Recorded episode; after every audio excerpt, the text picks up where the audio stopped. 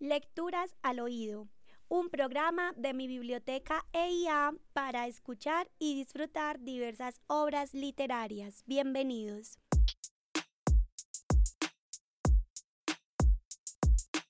Un hombre perdió su sombra en un incendio y en este momento se halla encerrado por voluntad propia en su apartamento, donde permanece casi a oscuras, sin querer recibir prácticamente a nadie y sintiéndose, según sus propias palabras, profundamente asombrado.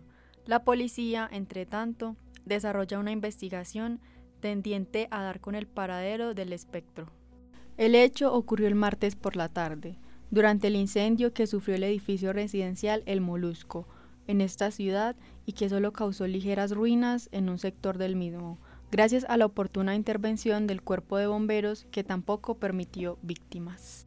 El sujeto, un joven estudiante universitario, contó que cuando el fuego apareció en su apartamento, localizado en el cuarto piso del susodicho edificio, la sombra perdió el control de los nervios y empezó a instarlo para que saltaran por la ventana.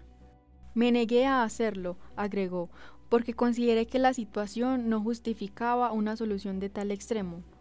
Luego explicó que la sombra se desesperó, entonces, en grado sumo y que de pronto, con una presteza que no le dio lugar a él para impedirlo, la vio desprenderse de su lado y arrojarse por la ventana. Fueron muchos los testigos que la vieron caer. Uno de ellos declaró, fue una visión bellísima, más que caer diría que se posó suavemente sobre el pavimento, como la más fina de las panteras. De inmediato emprendió carrera hacia la esquina, se movía con la depurada plasticidad de un mimo, pero era más veloz. En un instante fue devorada por la esquina y no la vi más.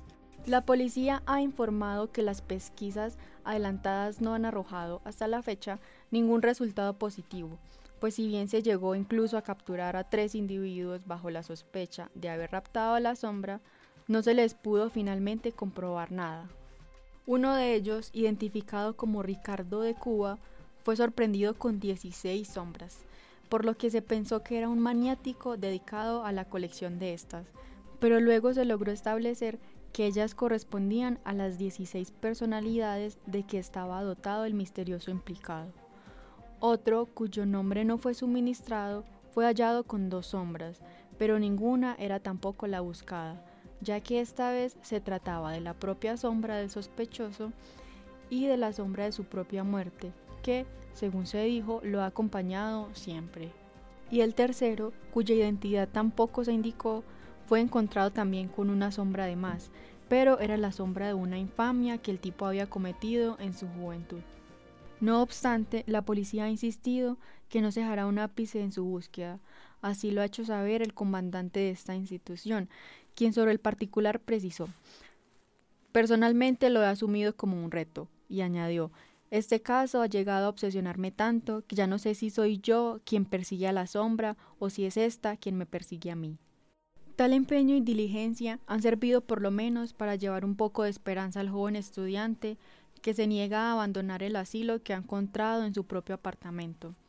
Hasta tanto no recupere su sombra, pues cree que en la calle la gente lo miraría como un monstruo. Ciertamente, el joven se halla tan afectado por su desgracia que sus amigos más íntimos, que son de los pocos que pueden visitarlo, al ser consultados por este redactor, dijeron lo siguiente.